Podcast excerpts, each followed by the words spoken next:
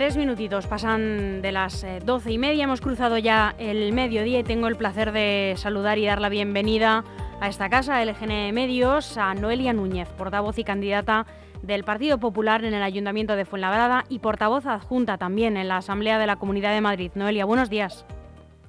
Buenos días, Almudena. El placer siempre es mío de estar con vosotros un día más. Muchas gracias por atendernos, como siempre que, que te solicitamos eh, charlar un poco sobre la actualidad de Fuenlabrada, de nuestra región, porque, bueno, hay que decirlo todo, que siempre atiendes nuestra llamada. Bueno, para mí, para mí es un placer. Al final eh, eh, hacéis un, gran trabajo también dándonos o sirviéndonos de altavoz, pues para que los vecinos puedan escuchar todo aquello que, proponemos para nuestra ciudad y yo creo que es un trabajo conjunto y, y por supuesto, siempre que me llaméis será un placer atenderos. Y entre las eh, tareas que tienes en tu día a día hay una que vemos recurrentemente y es que no dejas de recorrer los comercios de Fuenlabrada, las empresas locales, recogiendo propuestas, sugerencias, eh, entendemos, pues de cómo mejorar y beneficiar a, pues a estos generadores de riqueza del municipio. ¿Qué propuestas eh, tenéis o en qué líneas está trabajando el Partido Popular de Fuenlabrada? Y que nos puedes adelantar y que puede que se vean reflejadas en un eh, posible, probable eh, programa electoral. Bueno, la verdad que nosotros nos, nos recorremos la calle siempre en no es algo que hayamos empezado ahora porque esté muy cerca las elecciones, sino que lo llevamos haciendo pues, toda la legislatura, ¿no? Y la verdad que a mí visitar comercios en, en nuestra ciudad es una de las cosas que, que menos me cuesta, ¿no? Que más me, me alegra dentro de, de, mis tareas como, como, bueno, pues en este caso como portavoz y candidata del Partido Popular en Fuenlabrada. Eh, lo que es coincidente muchos de los problemas que atraviesan pues casi todos los comercios, ¿no? Y ya sea del sector de la hostelería o del comercio más más de proximidad o bueno cualquier, cualquier dentro de cualquier sector eh, son, son comunes los problemas que, que, atraviesan en Fuenlabrada, ¿no? El principal, el primero del que todos se nos, se nos quejan son los impuestos, los impuestos que pagan en, en nuestra ciudad, la tasa de basuras, el IBI, bueno, pues todos los impuestos que, que pagan y que al final repercute también en, en su, su, actividad diaria y su volumen de negocio, ¿no? Siempre nos piden, por favor, que, que si llegamos algún día al gobierno de Fuenlabrada, que espero que sea en mayo del próximo año, que bajemos los impuestos, porque esa va a ser la medida que va a ayudar a todos y cada uno de los comercios de nuestra ciudad. Otra de las principales quejas que tienen es sobre todo la dificultad a la que se mm, bueno, enfrentan cada vez que quieren poner en marcha un negocio en nuestra ciudad, las trabas burocráticas. Eso ellos lo califican normalmente como bueno, pues como un elefante, ¿no? de, de, masa eh, normativa a la que tienen que enfrentarse, ¿no? todos son problemas, además se encuentran con una administración que en vez de ser facilitadora dificulta aún más el trabajo, ¿no? Muchas veces se encuentran con que no contestan, con que, genera esa incertidumbre, que solicitan una licencia de obra, una licencia de actividad y se encuentran con silencio. Y claro, eh, silencio si son dos semanas, tres, un mes para una empresa que quiere empezar su actividad, pues todavía puede ser un plazo más o menos razonable. Pero cuando pasan ocho, nueve meses, cuando, eh, por ejemplo, cuando se trata de, de tema de obras, o cuando pasan años para que te concedan de manera definitiva una licencia de actividad, al final lo que estás generando es incertidumbre y lo que generas al final es que estén perdiendo el tiempo más preocupados en el trato con la administración que el poner en marcha sus negocios, el poner en marcha su actividad y el poder empezar a dar ese servicio, generar puestos de trabajo y dar vida eh, que yo creo que es fundamental eh, lo que hace el pequeño comercio en nuestra ciudad, dar vida a nuestros barrios, ¿no? Por lo tanto, eh, esas son las dos principales reclamaciones comunes, más luego, por ejemplo, pues el tema del cuidado de la calle, es verdad que el tema de la seguridad también es algo que nos hace mucho hincapié, el tema de la limpieza, el tema del mantenimiento urbano, son problemas que, bueno, que en algunas zonas son más problemáticos, en otras quizás llama un poco menos la atención, pero que al final no un comercio no tiene un problema que no sea genérico en nuestra ciudad, ¿no? Luego la falta de apoyo también institucional, la promoción del pequeño comercio, eh, el, poner en valor todo lo bueno que tenemos en Fuenlabrada, ya sea a nivel gastronómico, ya sea a nivel eh, comercial, que no se encuentran con un ayuntamiento pues que les promociona, un ayuntamiento que les apoya, un ayuntamiento que les anima, que les fomenta el que puedan seguir emprendiendo, que les fomenta el que puedan seguir eh, innovando dentro de, sus sectores, ¿no? pues yo creo que, ese apoyo tienen que sentir el ayuntamiento o su, gobierno eh, local como un apoyo más, como un, un, empuje y no como alguien que les esté poniendo zancadillas constantemente, que les esté dificultando aún más, que ya se enfrentará a muchas dificultades eh, en su día a día como para que tener un ayuntamiento que les eh, dificulte aún más, que les ponga más trabas y que les haga el camino por recorrer aún más complicado. Y además, desde arriba, desde su gobierno central, también pedís que se ayude a dar vida eh, a los barrios en forma de la vida que tienen los escaparates, porque claro, reclamáis desde el Partido Popular que se elimine esta norma que hace que los escaparates tengan que estar apagados y que además choca eh, con que el alumbrado navideño sí que esté encendido a todo gas, que está genial y que es lo que toca en estas fechas, pero que supone en cierto modo una incongruencia.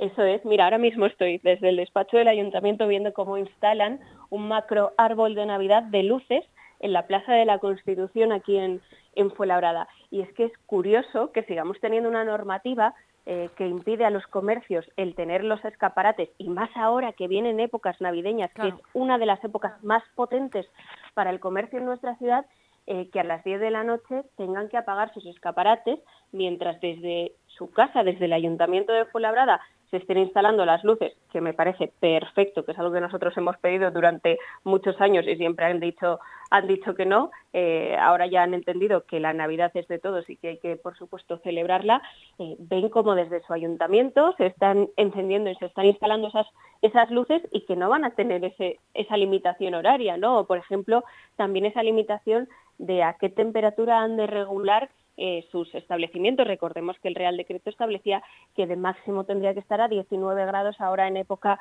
invernal, ¿no? Yo creo que es un Real Decreto eh, que ha fracasado totalmente, que bueno, que eh, se, puso encima de la mesa por un supuesto ahorro energético. Estamos viendo que es un Real Decreto que no ha tenido ningún tipo de beneficio en cuanto al propio ahorro energético se refiere, sino que al contrario, lo, que, lo único que ha hecho es dificultar aún más en una situación complicada a nivel económico la situación de los, de los comercios, especialmente en Fuenlabrada. Por eso le pedíamos al alcalde, oye, él que es del Partido Socialista y que, bueno, este fin de semana ha estado en ese encuentro de socialistas eh, a nivel europeo, a nivel internacional, eh, pues ya que iba a tener una relación directa tanto con la ministra Reyes Maroto como con el presidente del gobierno, pues que les pidiera que defendiera al comercio local, en este caso en Labrada, y que pidiera, oye, esta normativa no ha tenido ningún tipo de beneficio, está al contrario, dificultando en una época muy potente para el comercio local en Fuenlabrada, está dificultando el que los comercios puedan, por ejemplo, decorar sus escaparates con motivos navideños y tenerlos alumbrados más allá de las de las 10 de la noche, eh, vamos a eliminarla o os proponemos que, se elimine, ¿no? ¿no? No se entiende que esto siga encima de la mesa y sobre todo no se entiende el silencio del alcalde. Yo le escribí una carta hace una semana a, este, a este respecto eh, y, oye, ni un tipo de, respuesta eh, se, nos, se nos ha facilitado, ¿no? Ni tan siquiera un gracias por la propuesta lo estudiamos. No, absolutamente nada, silencio. Yo creo que es más el no querer enfrentarse a Sánchez que el querer trabajar por los vecinos de Fuenlabrada. Pues a, propósito de eh, esta conversación entre gobierno y entre gobierno local y sus mayores, ¿no? como a veces se dice.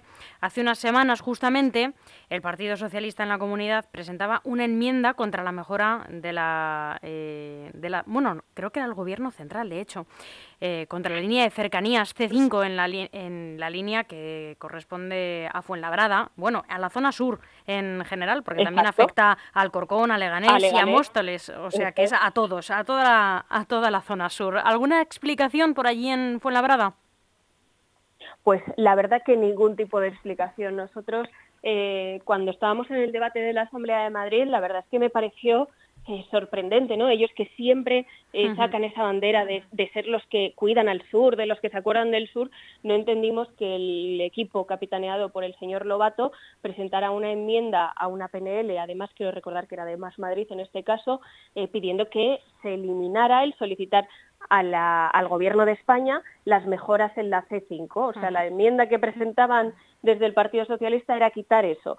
Eh, luego claro, se entendía que en realidad lo que no quieren es mejorar la C5, porque eh, unos días después asistimos a la votación en comisión de los presupuestos generales del Estado, de las enmiendas presentadas por los grupos parlamentarios y el Grupo Popular presentaba precisamente enmiendas para todas las ciudades del sur, para las mejoras de distintas estaciones dentro de, esta línea C5 y de la línea C5 en general.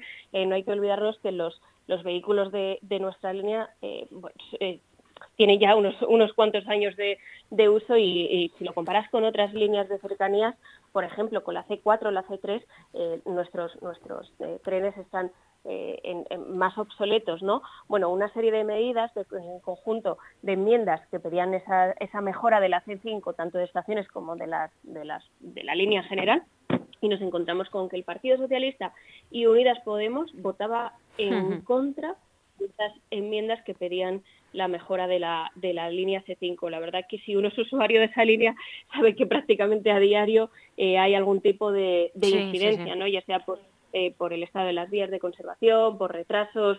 Eh, uno vive pegado al Twitter, ¿no? Para, para saber mm, por dónde se va a parar. si te metes en Cercanías Madrid, es raro que no haya un tuit diario de incidencias en la línea se, crea una, una, especie de fraternidad ¿no? entre los vecinos de la zona sur eh, que nos comprendemos. Porque lo sufrimos todos en conjunto, exactamente.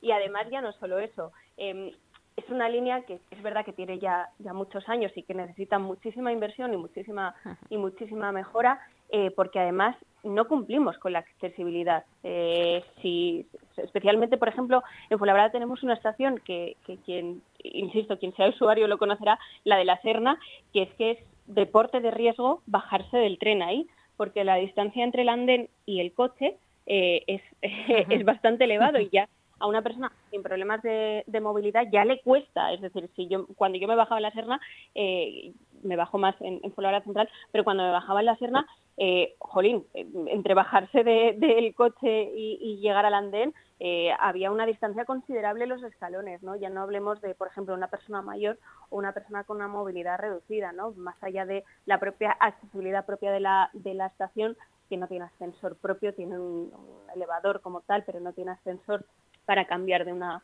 de una vía a la otra. Eh, y yo creo que es importante que esa línea cumpla con, con, bueno, pues con unos principios básicos de accesibilidad para garantizar que la pueda utilizar todo el mundo independientemente del grado de movilidad que tenga. ¿no? Yo no entiendo por qué en este caso eh, las prioridades del gobierno socialista son otras eh, y prefieren destinar el dinero a, bueno, pues a satisfacer quizás acuerdos con, con sus socios para que les aprueben los presupuestos generales del Estado, pero sobre todo lo que no entiendo bajo ningún concepto es el silencio de nuestros alcaldes, de los alcaldes del Partido Socialista, ya sea el de Fuenlabrada o también el de Leganés o la alcaldesa de Móstoles, que también imagino que sufre las consecuencias de la C5 con respecto a que nos hayan vuelto a discriminar a los vecinos de, de estas ciudades en las inversiones para nuestra nuestra línea de cercanías, ¿no? No entiendo cuando gobernaba el Partido Popular es que eh, mi alcalde eh, poco hmm. más y traía mociones prácticamente eh, diarias o mensuales a los a los plenos, ¿no? Pidiendo esa inversión y el, y el gobierno del Partido Popular lo entendió que era necesario y dejó presupuestado 5.000 millones de euros para la mejora del plan de cercanías de Madrid, exclusivamente de Madrid, para la mejora, por ejemplo, de la línea C5, ¿no? Y ahora no entendemos esa negativa a retomar ese plan que un gobierno popular dejó aprobado, dejó encima de la mesa y no entendemos el silencio cómplice en este caso de los de los alcaldes del Partido Socialista que en este caso no están mirando por sus vecinos sino por los intereses de su partido en el gobierno. Y mm, ni que decir tiene aquella estación eh, comprometida leía por ahí eh, mm, eh, en el polígono Cobo Calleja no que también rebuscando veía una reivindicación del alcalde Manuel Robles no al gobierno del Partido Popular eh, que ya se la pedía insistentemente, no sé ahora cuánto la insisten. No insisten absolutamente nada. Ahora eh, de esa estación ya no se habla, de esa estación eh, no sabemos absolutamente nada.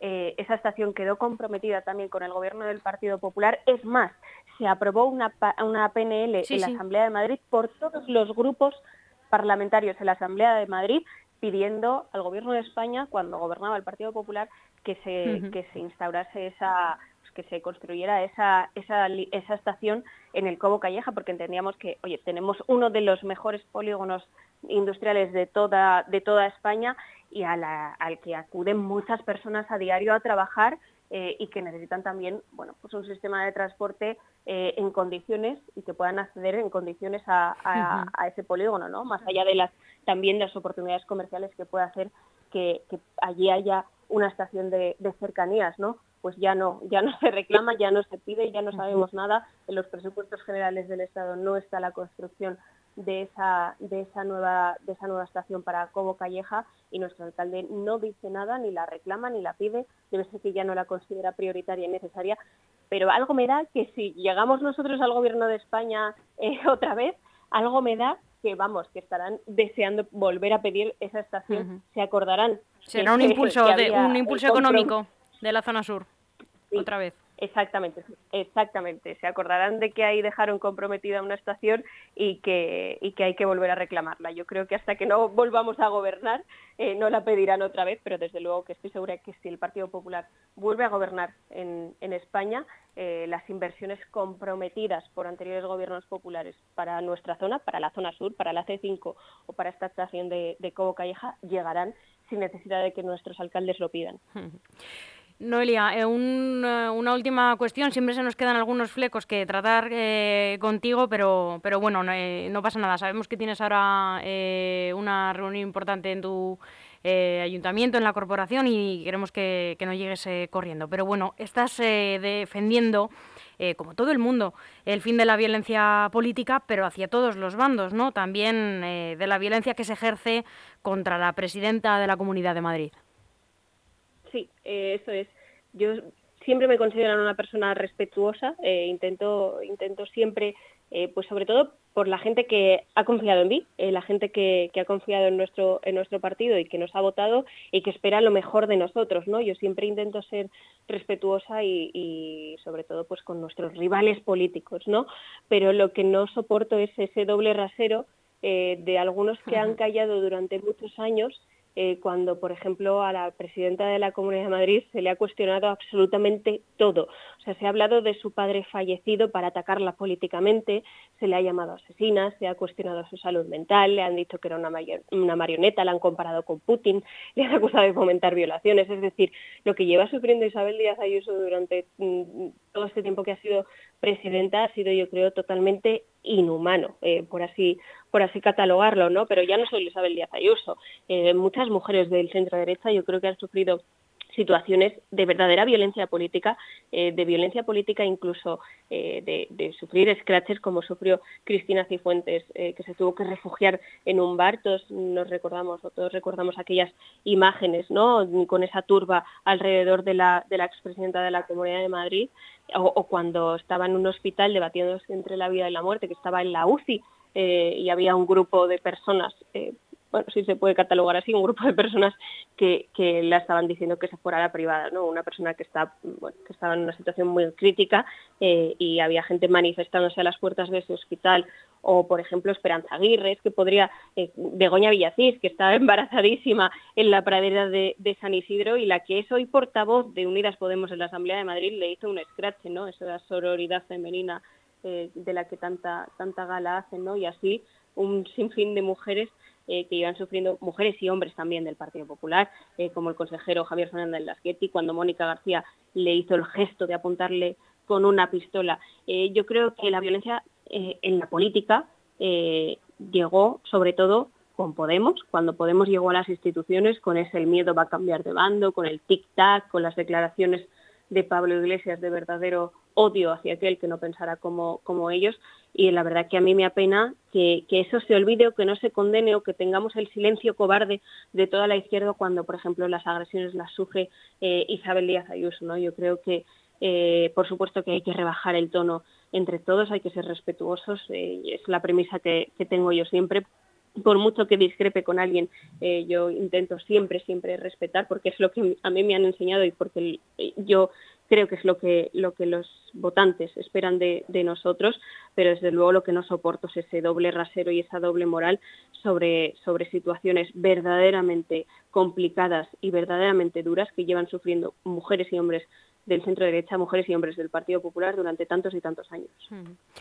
Noelia, no te queremos eh, quitar más minutos, te agradecemos los que ya nos has dedicado y te emplazamos a que volvamos a hablar muy pronto para tratar los flequillos que nos van quedando en estas conversaciones. Muchísimas gracias. Gracias a vosotros siempre. Yo encantada cuando queráis de estar, de estar con vosotros. Muy buenos días. Buenos días, Almudena. Gracias. Hasta pronto.